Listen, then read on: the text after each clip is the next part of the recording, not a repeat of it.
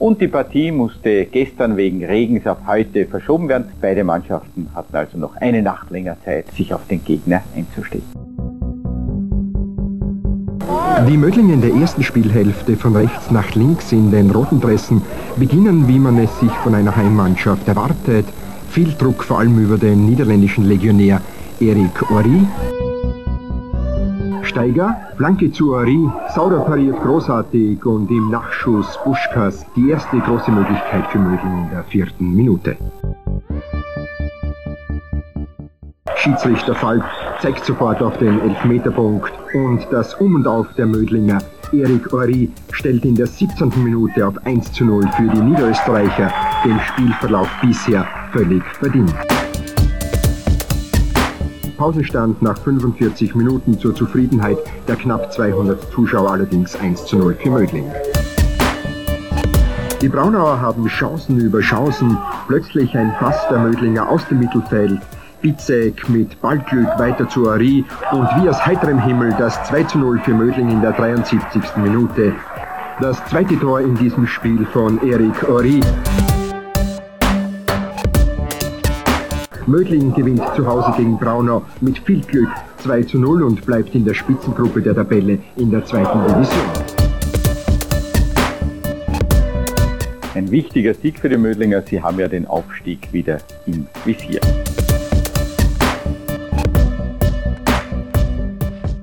Servus und Glück auf zur 179. Ausgabe des Podcasts von Brennpunkt Orange. Mein heutiger Gast im Podcaststudio hat sowohl in den Niederlanden als auch in Österreich in der höchsten Liga gespielt. Sein wahrscheinlich größtes Spiel war die Champions League Begegnung des Fußballclubs Austria gegen den FC Barcelona. Nach seiner Fußballkarriere machte er als Trainer des Jahres 2007 auf sich aufmerksam und war unter anderem in Nürnberg, Liechtenstein und Griechenland als Co-Trainer tätig. Aktuell ist das Stadion Birkenwiese seine fußballerische Heimat und dort arbeitet er an einer erfolgreichen Zukunft des Traditionsvereins FC Dornbirn. Über eine bewegte Vergangenheit als Spieler und Trainer will ich heute reden mit Erik Uri. Und ich sage herzlich willkommen, Erik. Schön, dass du da bist. Ja, danke der Einladung. Freue mich sehr, dass Sie äh, mich gefragt haben, um über dieses Thema zu reden. Du bist in Holland geboren, hast 25 Jahre, wenn ich es richtig recherchiert habe, in Holland gelebt, dann nach Österreich gezogen und wenn ich dein Geburtsdatum richtig analysiert habe, jetzt fast 29 Jahre, also den überwiegenden Teil deines Lebens verbringst du in Österreich. Was hat dich als Niederländer an Österreich, an der Alpenrepublik so fasziniert? Oder war es letztendlich die Liebe, die dich in Österreich gehalten hat? Ja, das waren doch verschiedene äh, Faktoren. Äh, erst einmal natürlich der Fußball. Ich bin äh, damals von äh, Venlo, VVV Venlo, bin ich transferiert worden nach, äh, nach Austria Wien und habe dann äh, dort äh, erfolgreich bei äh, Austria Wien gespielt und habe dann fünf Jahre in Wien gelebt und bin von dort dann in verschiedene Stationen gegangen. Und erst am Ende der Karriere bin ich, äh, hat es mich nach Vorarlberg, nach Dornbirn oder erst Lustenau äh, verschlagen und äh, äh bin hier geblieben äh, in einer sehr, sehr schönen Vorarlberg. Was macht das Ländle, wie das Vorarlberg immer genannt wird, für diejenigen Hörerinnen und Hörer vielleicht aus Deutschland? Was macht das Ländle so lebenswert für dich? Na, es ist eine unglaublich schöne Landschaft, schöne Natur. Äh, jetzt äh, in das Alter genießt man äh, auch die Wanderungen in den Bergen, das Skifahren und es ist nicht so hektisch wie die große, große Stadt in, in Holland oder in Wien. Ähm, und das gefällt mir sehr, sehr, sehr eigentlich hier in Vorarlberg. Und du wohnst oder arbeitest oder beides derzeit in Dornbirn. Das ist vielleicht eine Stadt, die nicht jedem bekannt bekannt ist, aber hat mit den FC Dornbirn einen ehemaligen Erzligisten, aktuellen Zweitligisten äh, beheimatet, der eine große Tradition äh, hat. Warum sollten Österreich Urlauberinnen und Urlauber unbedingt einmal Dornbirn besuchen? Ähm, ja, das passiert da äh, sehr oft, dass äh, Urlauber hier sein. Äh, jetzt gerade in dieser Zeit ist es sehr modern, äh, hier Urlaub zu machen. Äh, man kann von hier aus äh, ähm, den Bodensee leicht erreichen, man kann die Schweiz leicht erreichen, Deutschland. Wir haben hier natürlich Liechtenstein auch. Wir haben hier diese, diese Ecke, die, die drei, vier Länder, was direkt in der Umgebung sind.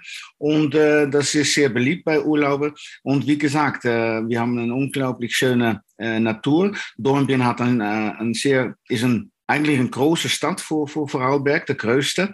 Und äh, ist die zehntgrößte Stadt in, äh, in, äh, in Österreich und äh, hat einen sehr schönen äh, äh, Stadtkern äh, mit dem Marktplatz und äh, ja, viele Leute äh, verschlagen es nach, äh, nach Dornbirn und äh, ich kann dir nur recht geben.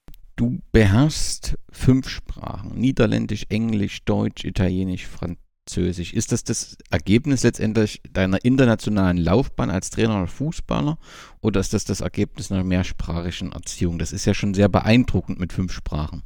Naja, es ist so, dass äh, natürlich äh, durch den Fußball bin ich, äh, hat es mir auch immer nach Italien verschlagen. Da habe ich de, de, das Glück gehabt, äh, die Sprache lernen zu dürfen.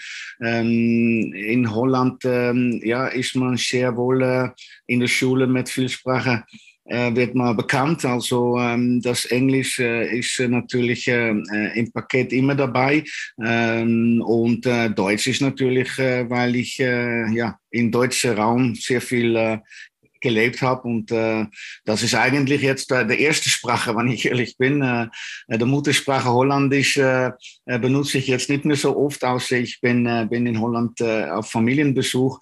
Ähm, und dadurch äh, ja, sind die Sprache eigentlich äh, mit dazugekommen. Eine Bereicherung übrigens. Du hast deine fußballerischen Grundlagen in den Niederlanden entwickelt. Du bist in Utrecht geboren. Und wenn ich alles richtig verstanden habe, entstand der FC Utrecht aus dem Zusammenschluss dreier Utrechter Vereine und das erst 1970 und spielt seitdem ununterbrochen in der äh, ersten Liga der Eredivisie. Dreimal waren wir sogar Pokalsieger. Kann man sagen, in Utrecht wird eine ganze Menge richtig gemacht, dass man Kräfte bündelt und damit letztendlich erfolgreich ist, indem man die erste Liga in, in, in den Niederlanden so kontinuierlich ähm, erhält? Oder kannst du das so nicht beurteilen von jetzt mittlerweile von der Ferne? Na, erst einmal muss ich sagen, Sie sind ja unglaublich gut informiert. Das ist, äh, das, das wissen die wenigsten, aber das stimmt. Ich bin äh, äh, geboren in Utrecht, ein echter Junge von der Stadt und ähm, habe auch ähm, äh, meine Karriere oder mein, äh, meine, meine Talent äh, ab, abgegeben bei, bei, ähm, bei Utrecht und war von 12 bis 17 in der ähm, in, der, in der Jugendabteilung in der Akademie von Utrecht äh, tätig. Und äh, Utrecht hat, ähm, ähm, wie du schon gesagt hast, äh, die Kräfte gebündelt. Ich habe auch bei Ehlenkrijk gespielt. Das ist einer von diesen äh, drei Vereinen, was, ähm, was dann FC Utrecht geworden ist. Und sie sind eigentlich, äh, ja, äh, erfolgreich, äh, weil sie eigentlich immer in der ersten Liga gespielt haben. Sie haben nicht äh, der, der äh, der Wirtschaftskraft von äh, Amsterdam oder einem Eindhoven. Und dadurch ähm, äh, ja, spielen sie immer so Top 6, Top 7 und äh, sind damit eigentlich auch äh, sehr äh, zufrieden. Ähm, ja, und der Utrecht ist schon ein Begriff in, in Holland.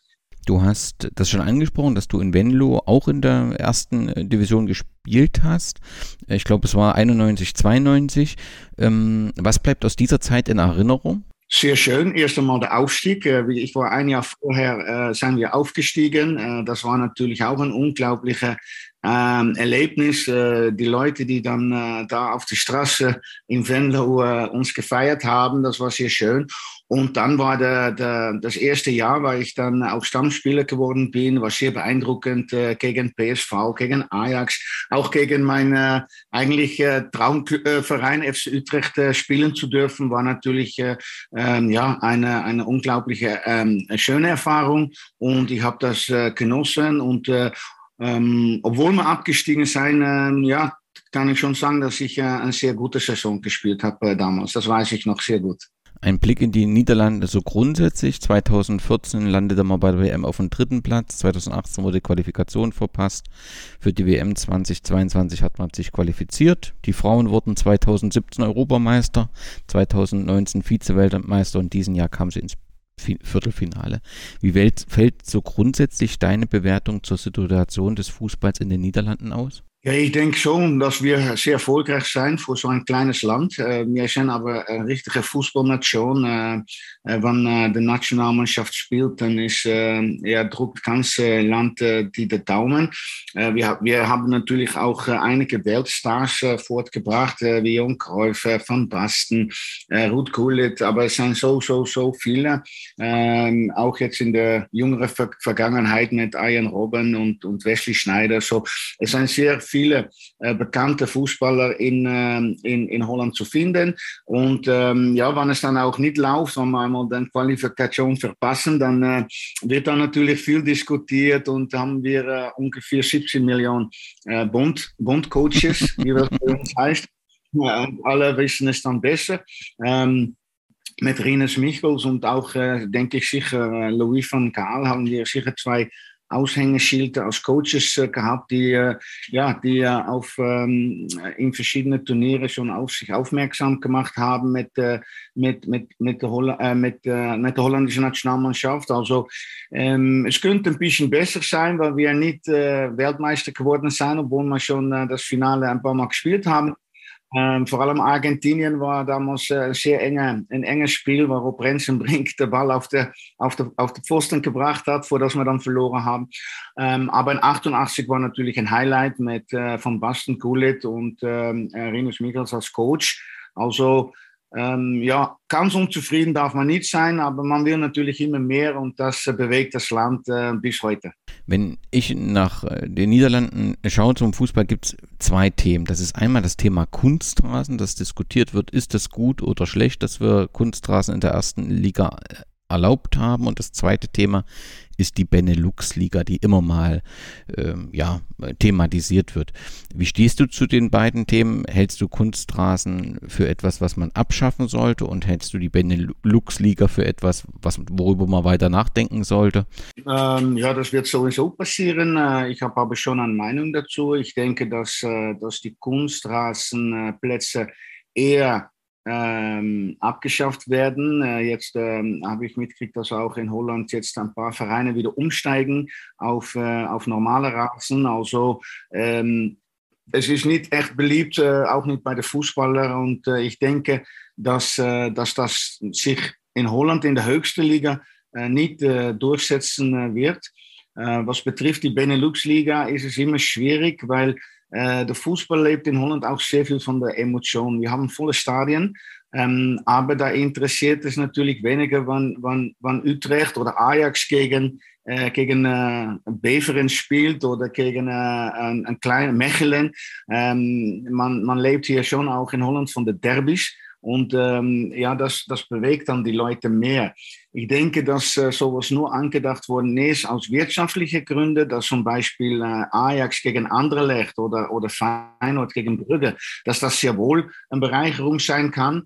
Aber ähm, das ist dann, wenn man dann in, in Europa denkt, äh, mehr konkurrenzfähig zu sein, mehr Einnahmen zu haben von zwei Ländern. Ähm, aber ich sehe das schon als ein bisschen problematisch äh, für den heimischen Fußball, weil was passiert dann mit Vereinen wie Utrecht oder, oder äh, Cambuur oder Twente? Wer, wer, wer ist dann da dabei und wer nicht? Also ich denke nicht, dass das äh, leicht umsetzbar ist. Ähm, aber das stimmt, dass immer das wieder diskutiert wird.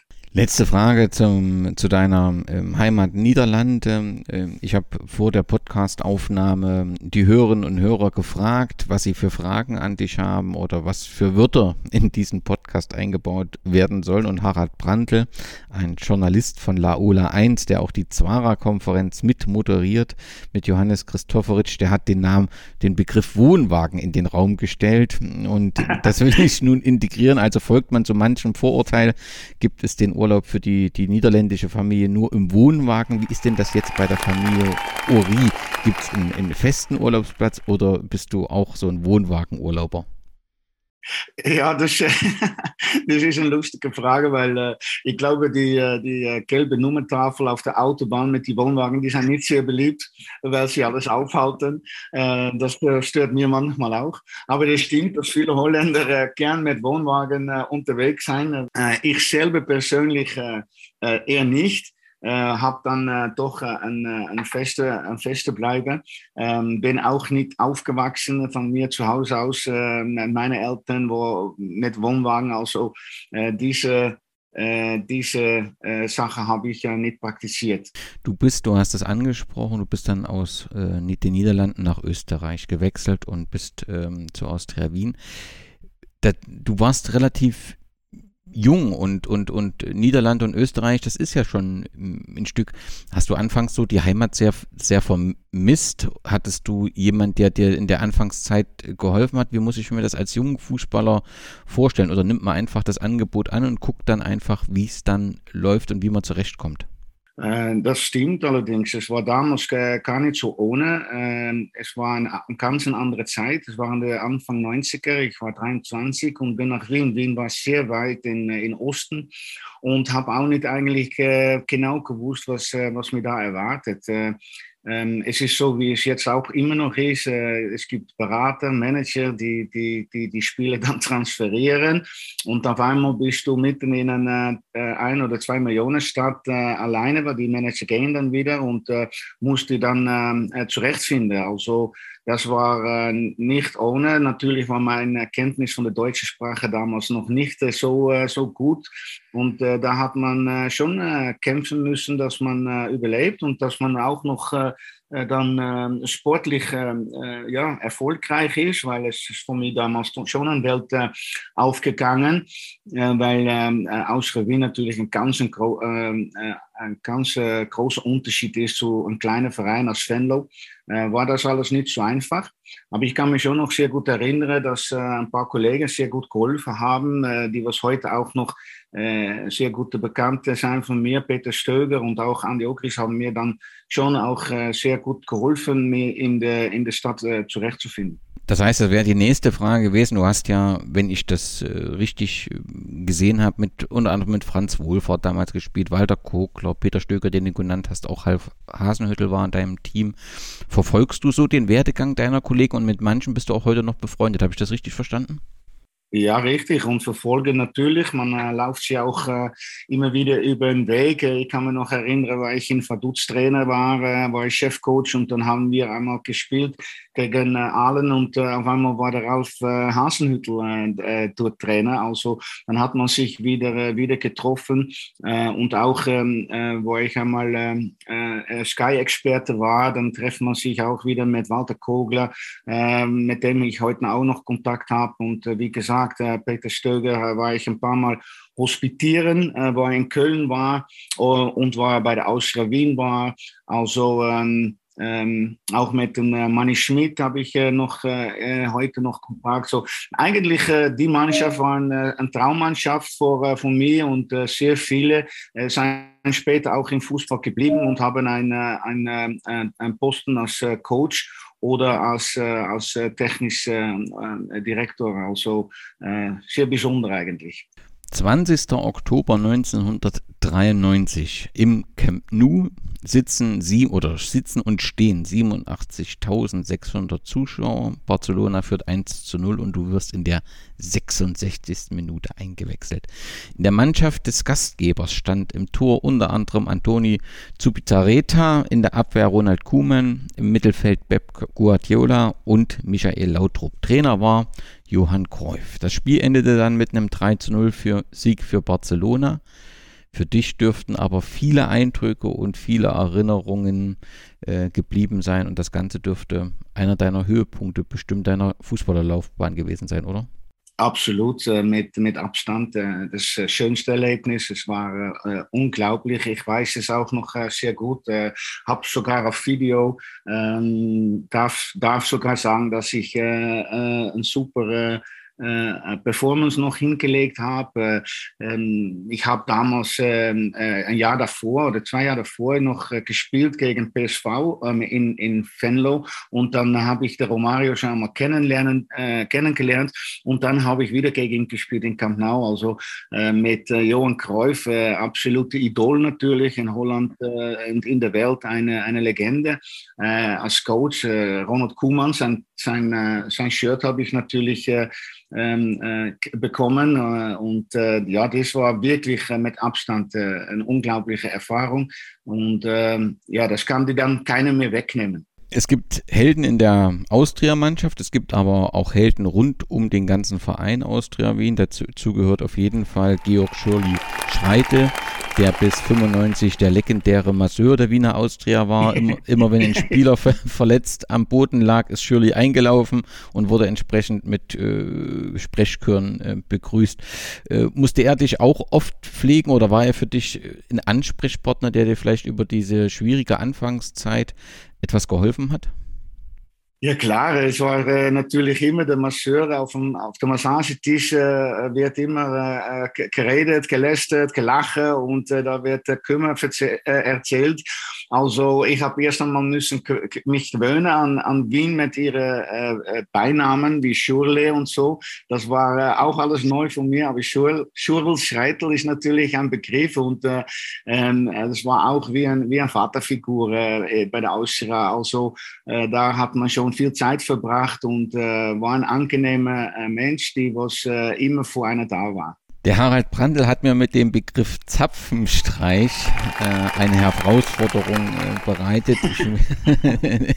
und äh, da sind wir natürlich äh, dabei, dass nach einem Testspiel gegen den Lask, du und Andy Ogris offensichtlich, so zumindest ist es medial wahrzunehmen, äh, den Zapfenstreich verpasst habt äh, und statt 23 Uhr ins Bett zu gehen, wart ihr wohl bis 2 Uhr früh an der Bar von Cordes. Mit äh, deinem heutigen Blick als erfahrener Trainer, war es damals ein jugendlicher Fehler oder gehört das einfach dazu? Wie würdest du die Situation heute äh, einschätzen, mit etwas großem Abstand dazu?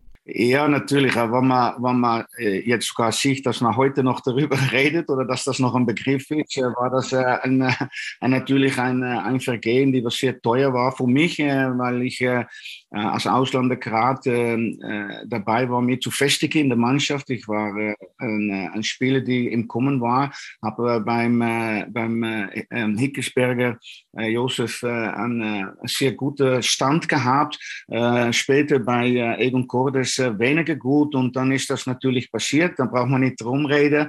Ähm, aber eine Ikone wie Ogris hat das leichter verkraftet wie ich, weil ich bin nachher natürlich nicht mehr so äh, im Rennen gewesen bei, äh, bei beim Egon Cordes und der Mannschaft und so äh, habe ich dann auch den Verein nachher äh, verlassen, leider, weil ähm, ich äh, habe mich echt äh, sehr identifiziert mit der Austria, mit den Violetten und alles, was rund um die Austria so sich alles vortut und ja, das war einfach ein Fehler, die was ja, ich heute bereue, aber nicht mehr rückgängig machen kann. Und ähm, ja, es ist im Leben so, wie es ist und das muss man dann auch so akzeptieren.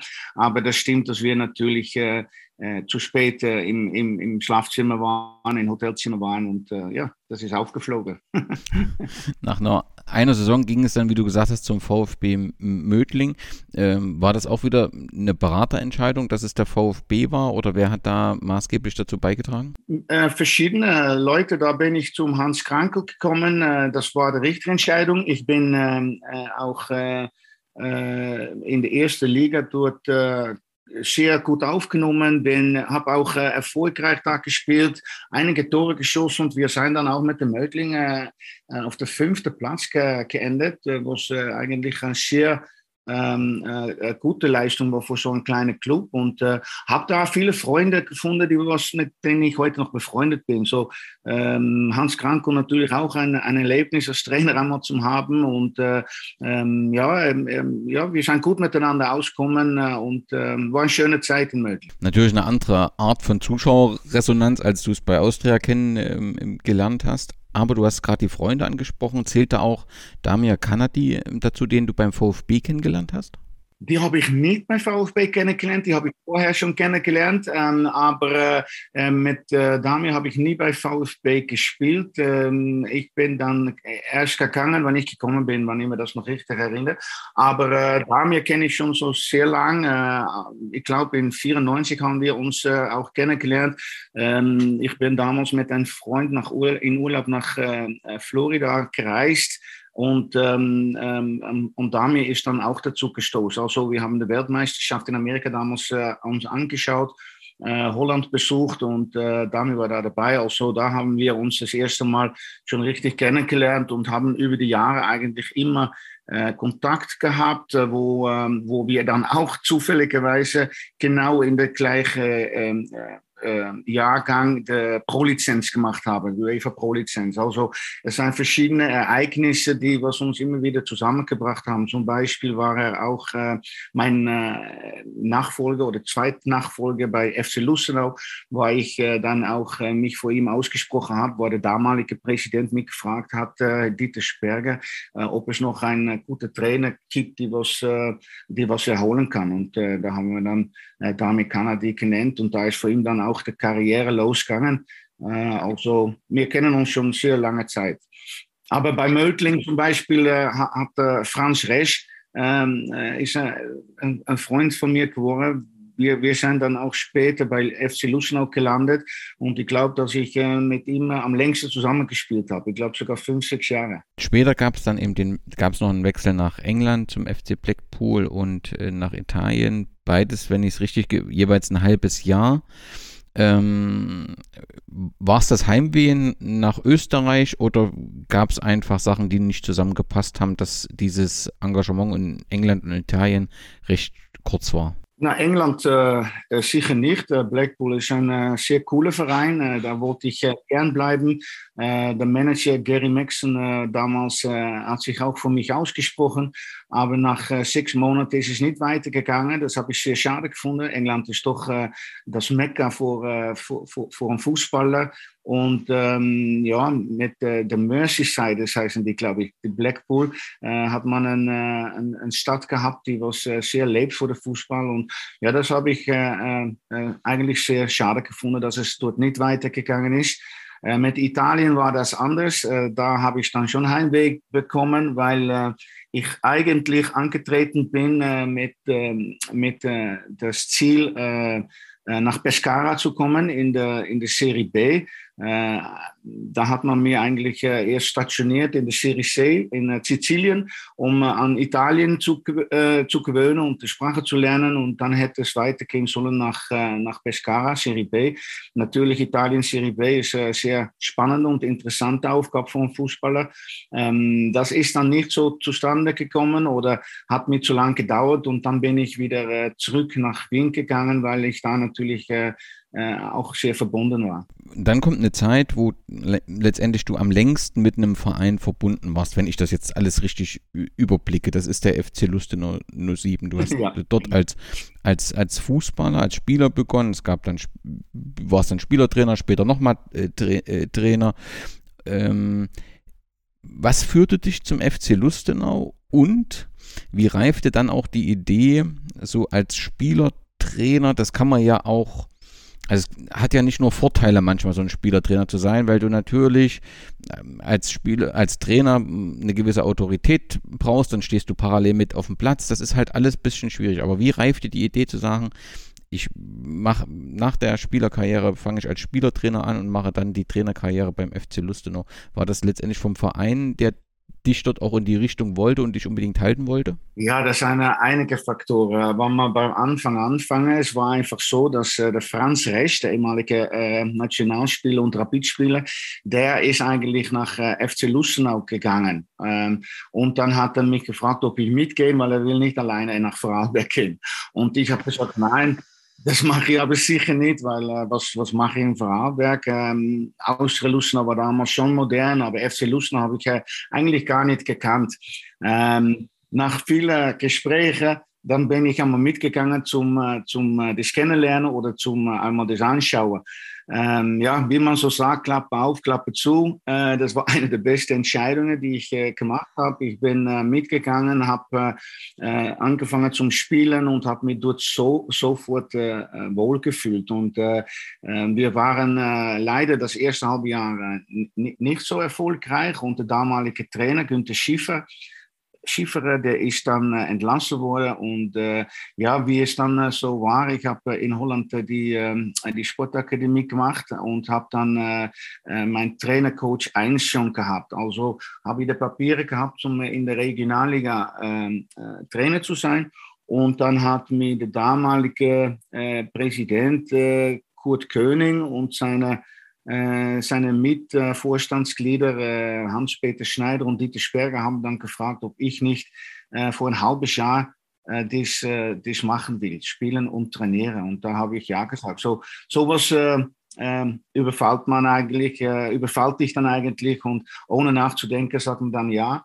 Ähm, aber es war nicht so einfach, obwohl es dann nachher äh, sehr erfolgreich geworden ist. Genau, du bist 2007 Trainer des Jahres der Region geworden. Zwangsläufig muss das sehr gut ähm, gepasst haben. Was war letztendlich in dieser Zeit oder jetzt zurückblickend, so was war dein Erfolgsgeheimnis, dass du mit dem FC Lustenau so erfolgreich warst? Und mit jedem, mit dem man dort spricht, ist der Name Eric Ori außerordentlich positiv besetzt und erzeugt immer so ein kleines Lächeln äh, auf dem Gesicht. Das war sehr eindrucksvoll, als ich vor Ort war. Ja, ich hatte einfach Pass mit FC Lustenau. Äh, die, die Leute, die da äh, ähm, in der Verein waren, von, von, der, von der Nachwuchskantine bis, äh, bis die Präsidenten, ähm, habe ich einfach ein sehr ja, ein sehr gutes Verhältnis gehabt. Ich war authentisch, war, bin immer vorausgegangen in den Streit, darum habe ich auch Spielertrainer machen können, äh, wobei nicht äh, gesagt ist, dass ich immer gut gespielt habe, aber ich habe mir nie hängen lassen, äh, habe alles gegeben und äh, war auch interessiert in, äh, in, in Lustenau, in der Club selber und habe dann äh, auch immer Nachwuchsspiele, Turniere besucht, äh, habe immer ein offenes Ohr gehabt vor jeder, die was, äh, was reden wollte und äh, ja, habe mir einfach ähm, ja, voll auf der FC konzentriert und die Chemie zwischen mich, meine Persönlichkeit, denke ich mal, und der FC war, war, war einfach vorhanden. Und äh, wenn man dann auch noch erfolgreich ist, weil wir haben dann äh, weil ich dann geblieben bin als Spielertrainer, ähm, ähm, haben wir dann gleich den Titel geholt, das Jahr darauf noch einmal den Titel geholt und aufgestiegen.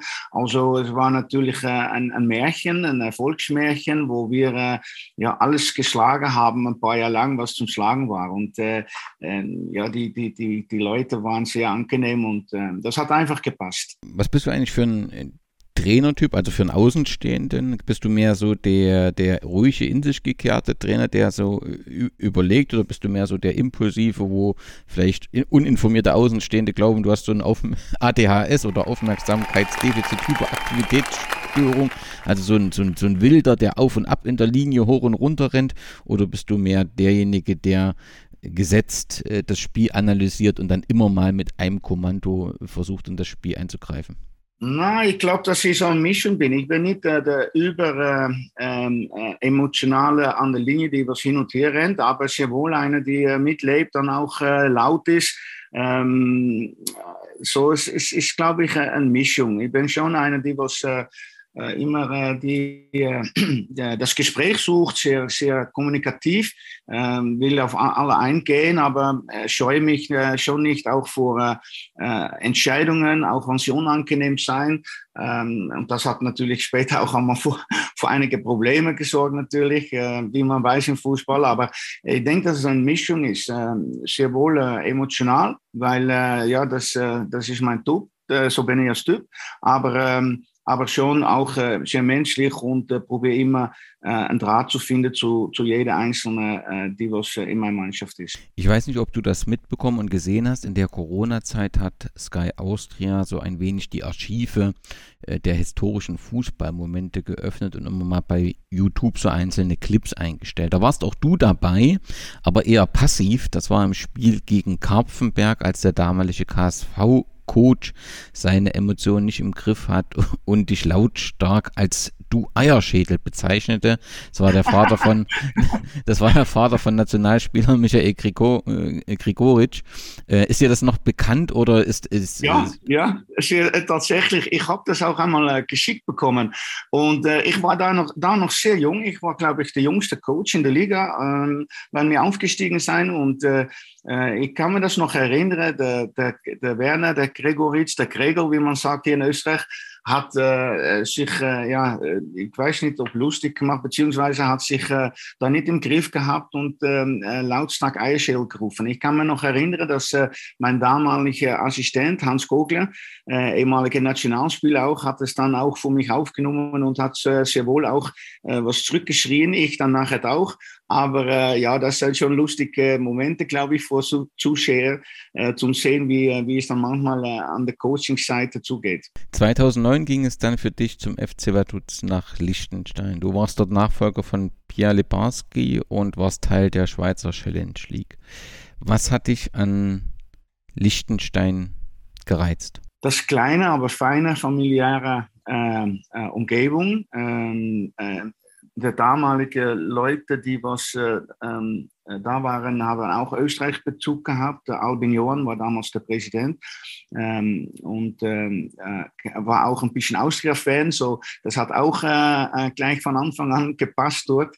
Und äh, natürlich als Nachfolger von äh, Libarski bist du auch in der Scheinwerfer. Also das war ähm, eine schöne Zeit auch, auch erfolgreich natürlich mit dem Ende, wo, wo, was man nicht wünscht. Aber, aber trotzdem pflegen wir noch sehr gute Erinnerungen und auch Kontakt zum, zum Vaduz, ähm, weil äh, da, der jetzige Führung äh, sind sehr viele, die was damals bei mir Spieler waren. Also der Kreis schließt sich dann auch wieder.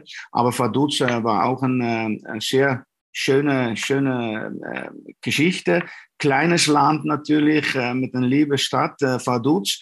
Und ähm, äh, super um, um, Umstände. Die Infrastruktur ist perfekt, die Organisation ist perfekt. Also äh, wir haben dann auch äh, damals, glaube ich, 13 Spiele hintereinander gewonnen, Tabellenführer. Äh, ja, sehr viele neue Eindrücke. Ähm, Schweiz äh, als Fußballland kennengelernt mit, äh, mit, mit der italienischen Seite, der französischen Seite. so ähm, ähm, sicher eine Bereicherung. Und ein wunderschönes Stadion, beziehungsweise sehr schön gelegen, äh, was man auf jeden Fall besuchen sollte.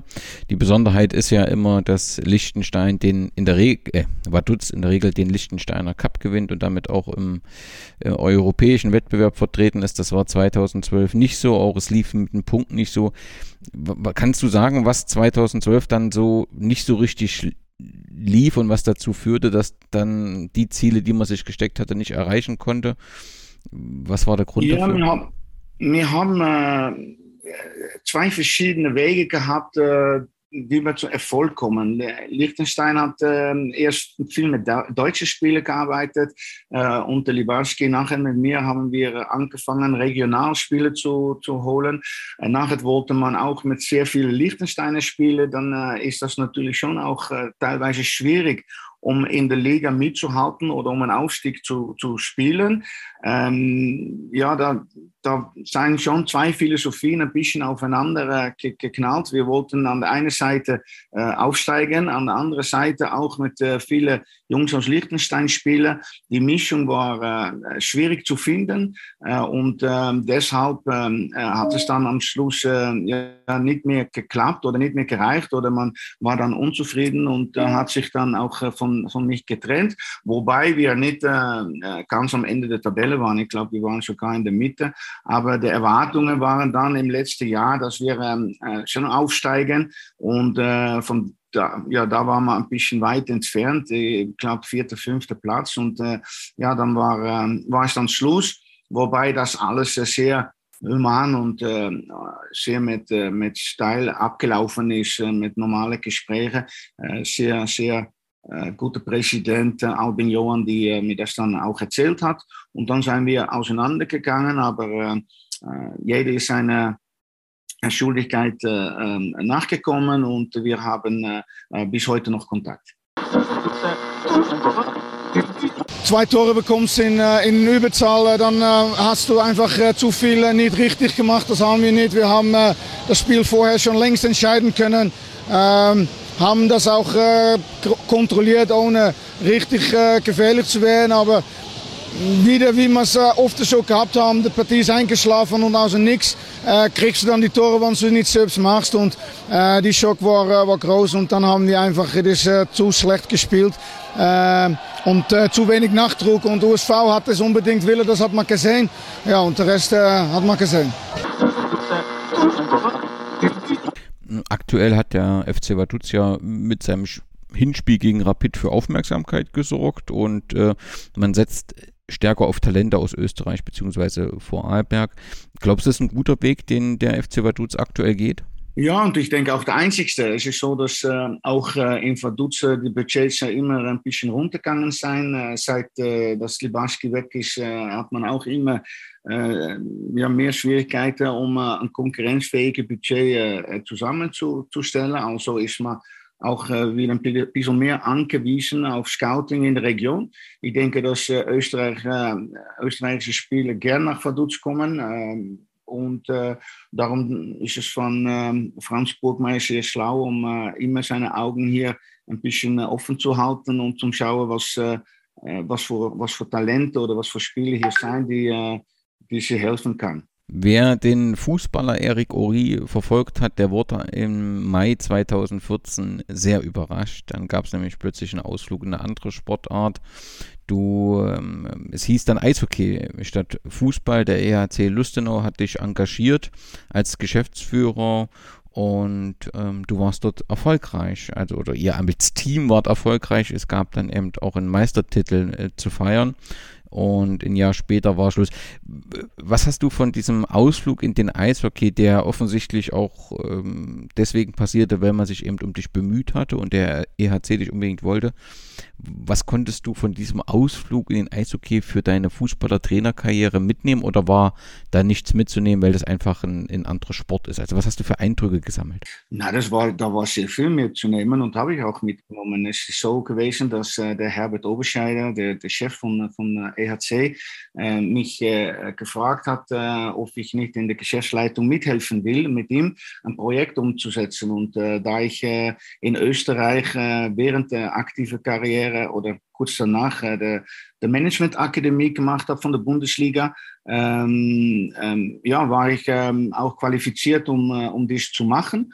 Und ich wollte einfach äh, in Sport arbeiten. Damals äh, war jetzt im Fußball gerade nichts von mir auf dem Weg. Und dann habe ich gesagt, ja, lass uns äh, das probieren. Und bin dann Geschäftsführer geworden und habe mit Herbert äh, den Verein äh, mitgeleitet. Und äh, das war ein unglaublich schönes Jahr, weil wir wirklich, wie du gesagt hast, Meister geworden sind.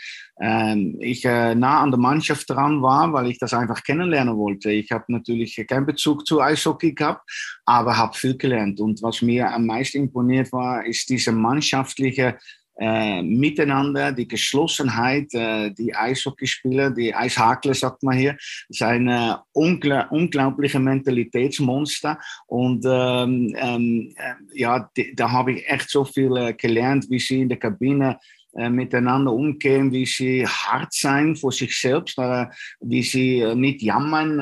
Im Fußball ist es dann doch so, wenn man weit fährt, dann muss man schon eine Nacht übernachten, den Tag vorher, sonst ist man müde oder geht's nicht.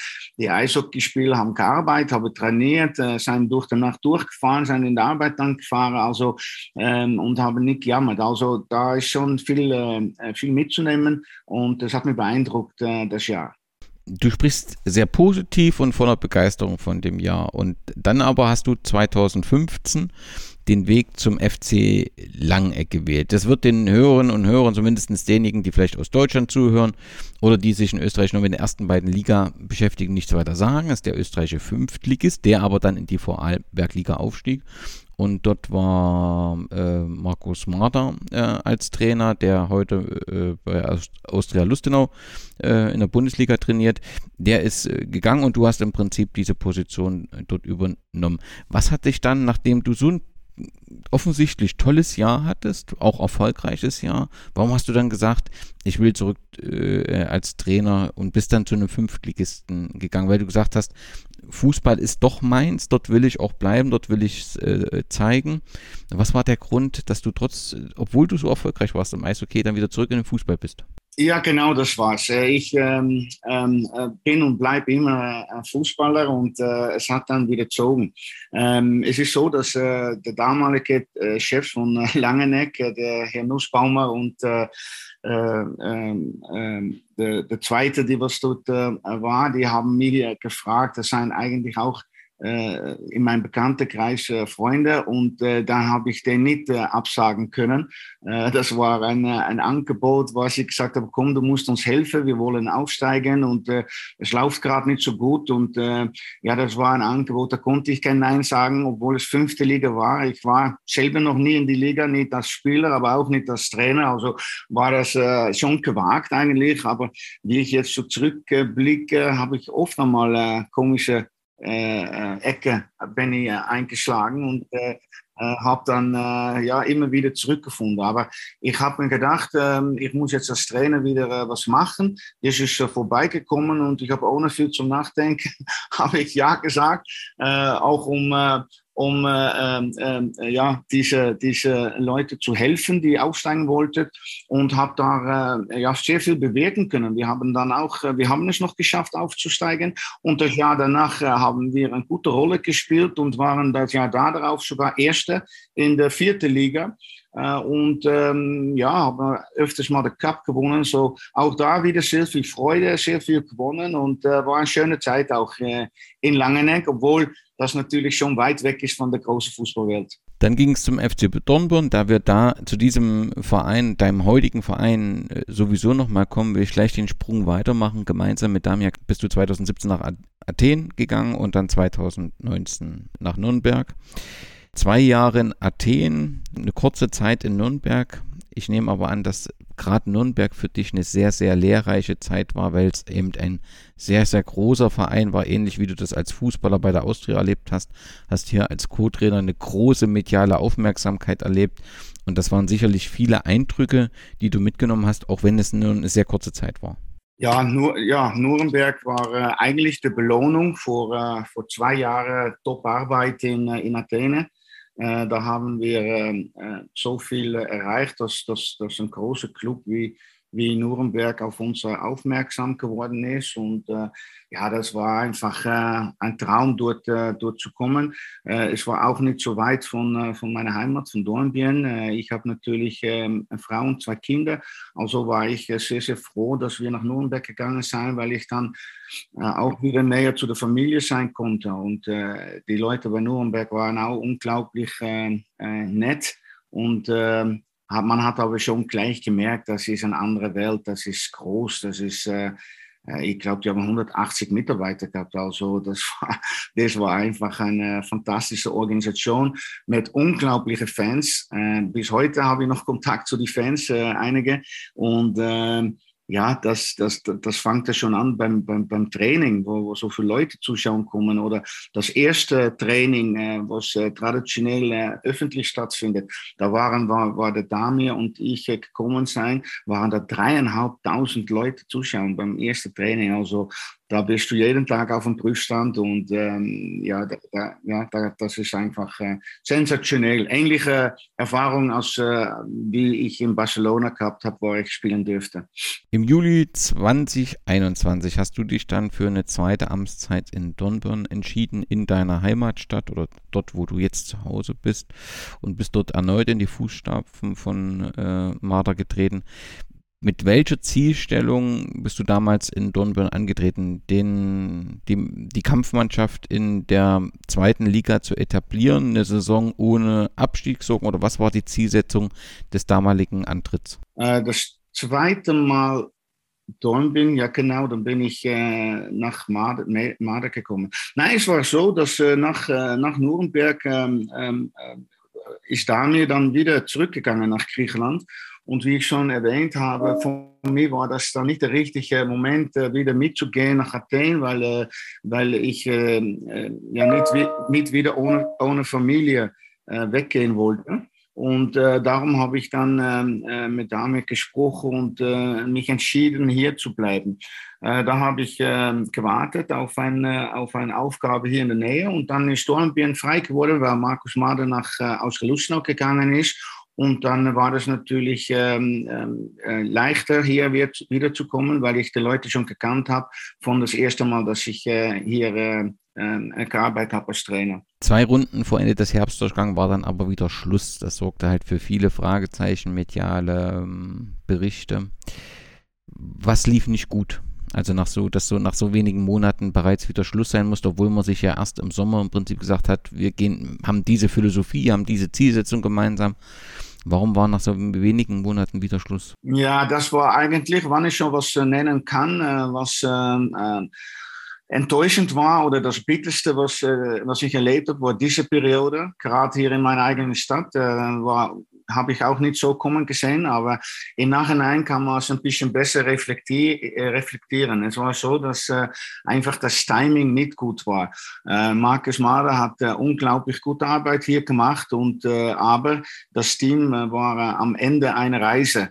Und äh, da waren verschiedene Philosophien hier in diesem Club, weil man hat mit ein paar Profis gearbeitet, man hat mit äh, Leuten gearbeitet, die was äh, äh, noch eine Nebenarbeit gehabt haben. Und äh, äh, ja, man hat hier dann Kooperationen mit Wattens, Alltag ist man angegangen. Und ja, dann hat man gesagt, machen wir was draus. Und ich habe das probiert, professioneller aufzustellen, auf, auf eine andere Ebene zu bringen, aber natürlich war da Widerstand, jetzt im Nachhinein vielleicht auch logisch, weil viele Spieler gesagt haben, ja, wir haben das jetzt auf diese Art und Weise fünf Jahre gemacht und jetzt kommt Ori und der will äh, aus uns äh, auf einmal äh, äh, Profis machen äh, mit, äh, mit Handeln und Denken und, ähm, und das war einfach, äh, äh das hat gebotzt und äh, das ist sehr traurig zu Ende gegangen. Äh, wie gesagt, äh, das äh, habe ich jetzt schon großteils verarbeitet, aber noch immer ähm, ähm, ähm bin ich ehrlich und habe da wirklich einen bitteren, einen bitteren Geschmack, weil äh, das ja überhaupt nicht ähm, äh, ist, wie ich bin, wie wir da auseinandergegangen sind, mit Streit, mit Spielen. Äh, Sachen sind inszeniert worden, die was gar nicht so gestimmt haben. Und äh, ja, das, äh, wenn man meine Karriere oder meine Laufbahn oder mich als Mensch ein bisschen verfolgt, äh, wie du das jetzt auch gemacht hast, äh, kann nirgends solche Aktionen zurückfinden. Das ist mir noch nie passiert und äh, das hat mich traurig gemacht. Man musste sich in dieser Saison ein wenig Sorgen überhaupt um den ganzen Traditionsverein machen, denn im Frühjahr 2022 gab es dann das nächste mediale Erdbeben. Das war weniger sportlich, sondern die Hauptversammlung des äh, Clubs hat äh, tiefe Gräben offenbart und eben auch zu personellen Umbrüchungen geführt. Wie ist das aktuell? Jetzt, klar, du konzentrierst dich auf Sportliche, aber es war ja deutlich auf dieser Versammlung, dass der Verein gespalten scheint. Versucht man die Gräben zu schließen oder ist weiterhin diese, dieser Spalt im Verein da und man lebt im Prinzip mit zwei Fraktionen? Ähm, ja, das, das stimmt, was Sie da sagen. Es ist, es, es ist alles im Verlängte, ähm, weil wo ich gegangen bin, ist der neue Trainer gekommen, der Mohamed Akagundus.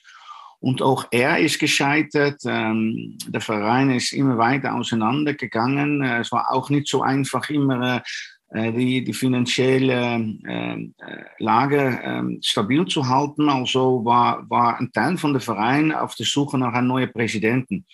Die ist dann gefunden worden, aber war natürlich nicht überall äh, gleich äh, populär, wie das auch bei mir gelaufen ist. Äh, viele alte, ja, gewohnte Sachen wollte man hier einfach in der Tradition weiterführen. aber es war deutlich, dass, dass ein Fußballverein heutzutage mit, mit gehen muss mit der Zeit und dass sie ein bisschen moderner werden muss und sich anders aufstellen muss, um erfolgreich zu sein oder beziehungsweise in der zweiten Bundesliga Österreich äh, zu bleiben. Also der neue Präsident hat dann äh, äh, mich auch als Sportdirektor äh, als rechte Hand äh, wieder zurück in den Club geholt und zusammen mit äh, dem Finanzmann Andreas Genze den Verein zu, zu führen. Ähm, das ist nicht überall gut angekommen. Das hat zur Spaltung, hat vor Spaltung gesorgt. Und ähm, jetzt äh, nach ein paar Monaten, wo man gesehen hat, dass wir seriös arbeiten, dass wir äh, sehr viel auf heimische Talente äh, setzen, dass wir zwar, zwar alle Spiele von der Vergangenheit weg äh, äh, weggegangen sind, aber dass wir sehr wohl jetzt ein junges, äh, dynamisches Team am Formen sein, um, um für die Zukunft äh, gerüstet zu sein, ähm, ist es ein bisschen ruhiger geworden. Ich denke aber schon noch, dass wir sehr viel Überzeugungsarbeit machen müssen äh, in, in, in der Kommunikation, in, in, am Platz mit den neuen Trainer und der Mannschaft, dass wir natürlich für positive Stimmung sorgen, wenn wir gewinnen. Aber es ist sehr wohl noch äh, eine Fraktion, die was, äh, ja, das gerne anders gesehen hätte, obwohl es jetzt wirklich äh, äh, ruhiger ist und es wieder um äh, sportliche Sache geht in der Verein, werden wir sehen, was, äh, was die Zukunft bringen wird. Du hast es angesprochen, der Verein hat im Prinzip oder die Kampfmannschaft hat ein komplett neues Gesicht bekommen, keine kleinen Veränderungen, sondern ein großer, großer Umbruch. Und natürlich waren wir gespannt, also die, wie du es beschrieben hast, hat sich das auch erklärt, dass man im Prinzip äh, eine neue Mannschaft braucht, um im Prinzip in eine positive Stimmung zu kommen. Und natürlich hoffte man dann, dass das auch sich in Ergebnissen niederschlägt, um dann eben auch sportlich äh, von den Ergebnissen her etwas Positives zu erreichen. Das ist bisher äh, noch nicht so passiert. Bist du sehr unzufrieden oder sagst du, es braucht einfach eine Zeit, die positiven Ergebnisse werden kommen, die Mannschaft wird sich belohnen? Es, der Weg ist auf jeden Fall richtig. Ja, ich finde schon, dass es passiert ist. Der Weg ist richtig. Wir haben ähm, äh, wenn man unsere Finanzen anschaut und das, was wir dann hier auf den Platz bringen, äh, ist das, glaube ich, in Einklang. Wir haben äh, nicht das große Geld, um äh, Spieler aus Wien oder von überall in Österreich oder aus dem Ausland zu holen. Also haben wir jetzt äh, sehr viel zusammengearbeitet. Ich habe Gott sei Dank äh, die, die Kontakte zu Alltag äh, weiter intensiviert intensiviert. Wir haben mit Verdutzend Partnern dazu gewonnen. Äh, mit Stefan Köck war das schon so. Das haben wir auch noch einmal äh, äh intensiviert äh, mit Wattens und von dort probiert, äh, jüngere Talente zu holen. Und äh, aus Gelussenau ist jetzt dazugekommen, weil wir auch einige Spieler haben. Dass das jetzt äh, ein bisschen Zeit braucht, das wird, wird für jeder klar sein. Ähm, natürlich hätten wir schon erwartet oder gehofft, dass wir am Anfang ein bisschen besser punkten. Aber ich bin davon überzeugt, dass der neue Trainer Thomas Janicic äh, äh, mit der Mannschaft äh, die nötigen Punkte dann holen wird. Ähm, es, stimmt wieder in der Kabine, es stimmt wieder auf dem Platz. Äh, es ist eine Mannschaft am Platz, die miteinander kämpft. Ähm, es ist in Harmonie mit, äh, Geschäfts-, mit, äh, ja, mit der Geschäftsführung äh, und ähm, wir sind eine Einheit und werden uns wieder da rauskämpfen, obwohl es natürlich nicht einfach ist. Aber ja, das ist bei einem kleinen Club so. Man sieht hier mit Alltag und Ausrats zwei Bundesligisten. Wir sind deutlich deutlich äh, kleiner. Ähm, und ähm, ja, ich habe probiert, hier eine Nische zu finden mit Akademiespielern, ähm, Spieler, die bei anderen Vereinen gerade noch nicht so weit sind, dass die hier eine Plattform finden. Und das ist äh, unser Weg, den wir jetzt eingegangen sind. Und ich glaube auch der einzigste Weg, die, äh, die es möglich macht, äh, Dornbirn eine, eine stabile Basis zu, zu geben, um in der zweiten Bundesliga äh, Österreich zu überleben. Zum Abschluss noch die Frage einiger, glaube ich, Dornbirn-Fans, die ähm, in dem Austria Soccer Board, also einem äh, viel gelesenen Forum über den österreichischen Fußball und auch auf Twitter die Fragen eingereicht haben. Prinz Lukas 10 fragt, gibt es schon konkrete Pläne, wann und wie das Stadion an der Birkenwiese umgebaut werden soll? Das steht ja wohl immer mal im Raum. Gibt es da Pläne zum Umbau oder ist das aktuell kein Thema? Äh, nicht, dass ich jetzt wüsste, dass das jetzt äh, in, der, in, in absehbarer Zeit ist. Ich weiß nur, dass unser Präsident äh, äh Hubert Domig äh, sich als Ziel gesetzt hat, äh, hier Veränderungen durchzuführen in der Infrastruktur. der Birgewies ist sehr veraltet. Es, es, ist in die Jahre gekommen und ja, man, man muss auch was tun. Aber inwieweit jetzt die Politik schon bereit ist, da mitzumachen, das ist jetzt nicht meine meine, Kernkompetenz, beziehungsweise da bin ich nicht mit alles involviert. Aber es ist sehr wohl ähm, Fakt, dass, äh, dass wir haben einen Verein mit 350 Jugendlichen, die hier spielen. Äh, wir haben äh, eine, eine, eine, zweite Mannschaft, die Juniors, die was in der Landesliga spielen, eine Profimannschaft. Äh, bis vor ein Jahr waren die Damen auch noch hier äh, äh, am, am Fußballen. also wir platzen aus allen wir haben fast keinen kein, kein, kein Raum mehr und ähm, ja, die Tribüne, es ist alles veraltet. So, ich, äh, es, es wäre zum, äh, natürlich zu ja, notwendig und es wäre sehr froh und sehr gut, dass wir hier was machen. Aber das ist eher Präsidentensachen und äh, ja, ich verlasse mich mal darauf, dass er da was äh, hinbekommt in den nächsten Jahren. Der Nutzer 4 Bier Wurst fragt, was sind die Pläne für den Nachwuchs bis zur zweiten Mannschaft? Also ich glaube, da gibt es mehrere Fragen, was pa passiert mit den verbliebenen ähm, ähm, Amateuren. Ähm, wie ist die Situation der zweiten Mannschaft? Ist das dein Themengebiet mit? Äh, eigentlich äh, schon. Ich, äh, wir haben da einen sehr äh, guten Trainer, äh, Dr. Äh, Chris von, der, von der Sporthochschule hier, von der von Olympia Center. Der ist Trainer und ähm, der macht das eigentlich sehr gut. Wir haben jetzt auch dort ein bisschen neue, neue Spiele reinbekommen, weil da viele Spieler so erfolgreich waren, dass sie zu anderen Clubs gegangen sind oder die Möglichkeit gehabt haben, bei anderen Clubs zu spielen. Ähm, dadurch ist auch da ein Neuaufbau, aber das läuft eigentlich gut. Ähm, wir haben jetzt äh, bei der U18 auch einen Profitrainer ähm, äh, installiert, Neno Korusevic, der ehemalige Bregenz-Tormann, die was äh, auch in der Schweiz als Profitrainer gearbeitet hat. Äh, der ist jetzt bei der U18. Und äh, wir haben da mit drei, vier Nachwuchsleitern ein sehr äh, professionelles Team, die probiert immer wieder die, die Jungs weiterzubringen. das Beweis ist, dass wir äh, dass es nicht schlecht läuft, ist, dass wir sehr viele auch in der Akademie haben. Äh, wir haben dieses Jahr äh, vor der Profimannschaft Lorenz Rouge zurückgeholt. Mit 17 Jahren hat er so sein Debüt gemacht in der Mannschaft. Also wir haben einige Spieler, die in Akademien sind und probieren dann schlussendlich im Profifußball zu landen. So, ich denke, dass, ähm, dass ja, der, Nachwuchs hier gut betreut wird. Es wird angesehen als äh, eine der besten Nachwuchsabteilungen hier im Land, äh, die was sehr viel auch gewinnt in ihrer äh, Altersklasse.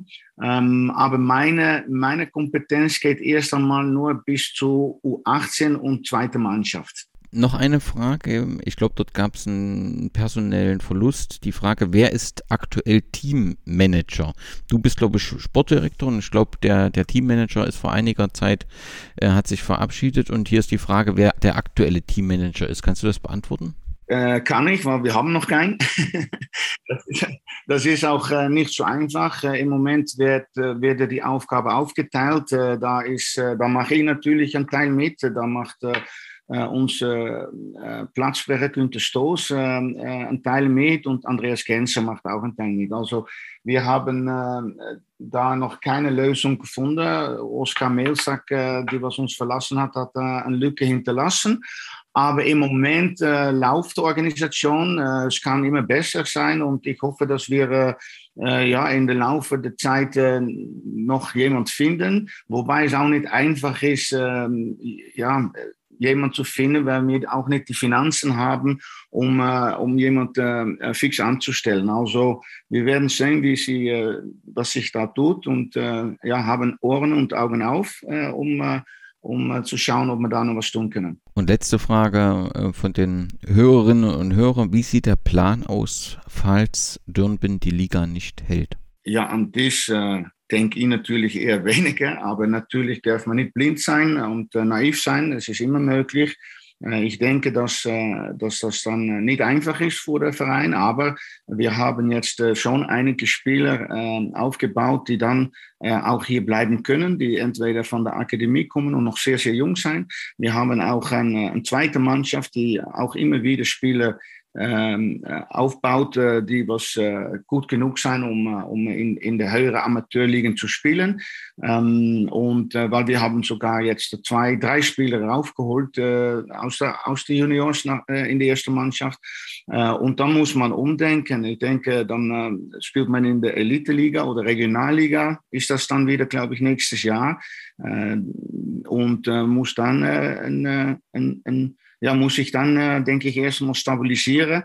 Äh, aber mit so einem Nachwuchs hinter im Rücken ähm, wird es der Verein immer geben und wird man auch dann wieder neue Anlaufe starten. Erik, ganz herzlichen Dank für den Einblick, den du uns gegeben hast in die Laufbahn eines Fußballers, eines Trainers und aktuellen Sportdirektors. Ich wünsche dir und deinem ähm, Verein, deinem aktuellen ähm, Projekt, nämlich den FC Dornbirn äh, in der Liga 2 zu etablieren und, und zu verjüngen. Da wünsche ich dir viel Erfolg und ganz herzlichen Dank für die Einblicke.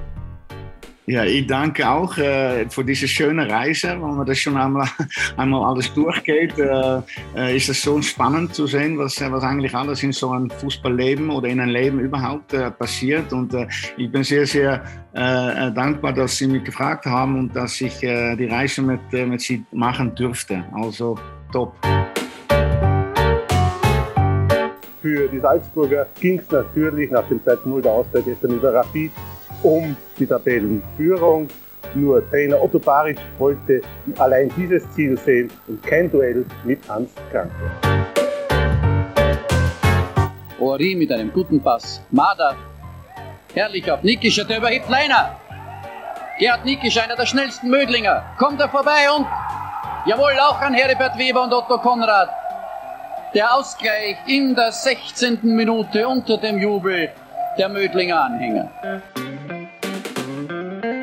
viele gute Kombinationen der Mödlinger. Ori dankt sich hier durch, noch Ori. Lange Eck, ein Schuss. Und der Führungstreffer für die Mödlinger. Ja, eine Sensation hier durch Ori, der von der Austria zu Mödling gekommen ist in der 25. Minute. Abgefälscht. Beuger, der aufgerückte Manndecker, auch Libero Heiling ist da, ungedeckt. Und das 3 zu 2, wer hätte das gedacht? Das 3 zu 2 für Mödling in der 62. Minute. Der Dank gilt der Mannschaft nicht mehr. Ich bin nur der Trainer und wir sind ein ganzes Trainerteam. Aber die Mannschaft hat gewonnen, der Mannschaft gebührt der Dank der Mannschaft gebührt das Aufwärmen nach der blöden Niederlage in St. Pölten und äh, heute kann man stolz sein. Was heute eine kleine Mödlinger Mannschaft gezeigt hat gegen einen Europacup-Finalisten, eine Mannschaft gespickt mit Stars und wirklich ausgezeichneten Fußballern dass wir hier noch gewonnen haben. Das ist eine große Leistung der Mannschaft und äh, muss ich mich bedanken.